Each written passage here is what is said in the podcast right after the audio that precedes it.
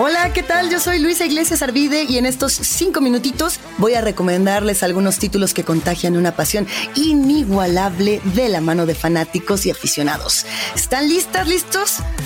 Ahí vamos. ¿Y qué les parece si comenzamos con los aficionados del fútbol?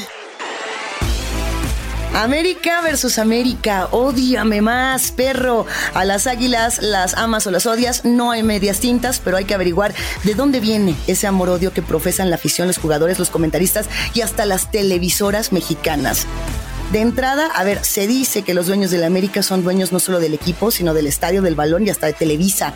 Este es un dramón histórico con testimonios imperdibles. Van seis capítulos narrados por el comediante Carlos Vallarta, de quien ya nos armamos un especial aquí en Nada que Ver, y que retratan toda esta exigencia que vive Club América, pero además, bueno, la rivalidad con Chivas. Por ahí tenemos testimonios de Murrieta, de Faitelson. Bueno, está hasta José Ramón, que tanto odia a la América, y hay unos que faltaron, y yo creo que lo van a disfrutar de a montón. Y ya que andamos en polémicas deportivas, ahora nos vamos a los años 90 y nos ponemos el jersey de los Toros de Chicago, el equipo de la NBA más fuerte y reconocido quizá de todos los tiempos. Estamos hablando de Last Dance, el último baile, que bueno, pues es esta serie, docuserie donde nos ponemos locos con Scottie Pippen, con Phil Jackson, con Dennis Rodman y por supuesto con el legendario número 23, con Michael Motherfucking Jordan.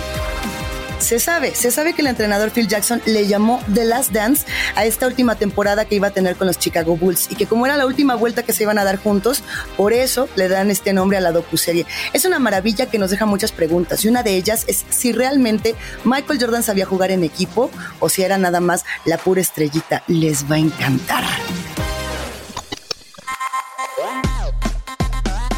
Hacemos salto de tigre de los deportes y aterrizamos en el rock and roll rompan todo. Hijo, disfruté tantísimo este documental que se encarga de narrar la historia del rock en América Latina. Partimos de los años 50 con la bamba de Richie Valens y hacemos un recorrido que tiene desde Gustavo a Santalaya, Café Tacuba, Los Amigos Invisibles. Por supuesto que le entran a toda esta parte de la andada regia con Kinky, Control Machete, Plastilina Mosh. Y hay algo bien importante en este documental y es que nos hace preguntarnos por qué el rock y para qué.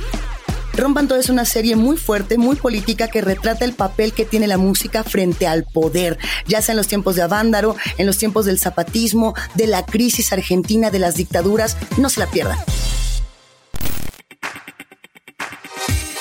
Ya que estamos en tiempos de rock, yo no les quiero ni contar lo que pasó en Woodstock 99. Hijo, ni siquiera Crónica de una muerte anunciada de García Márquez pudo anticipar tanto detalle con esta catástrofe tan horrible.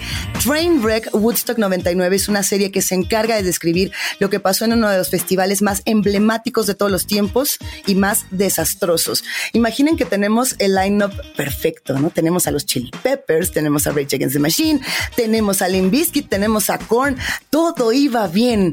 Pero ¿qué pasa cuando los organizadores de un festival deciden ahorrarse una lanita y dejar a todo un grupo de personas sin agua, muertos de calor durante tres días? No se los cuento yo. Véanlo ustedes y se van a enojar.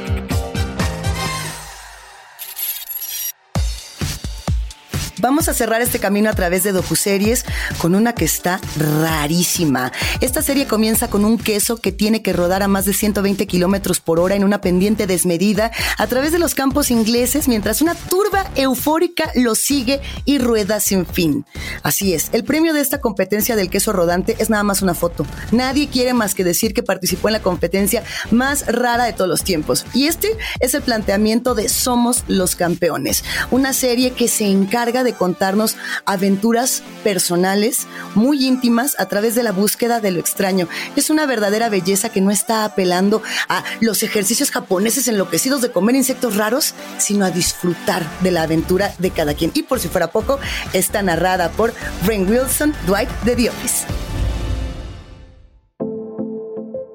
Venga, yo espero que estos títulos hayan llamado su atención. No duden en pasar por las redes de Netflix México para contarnos qué les parecieron estos contenidos y si quieren, pues recomendarnos unos también.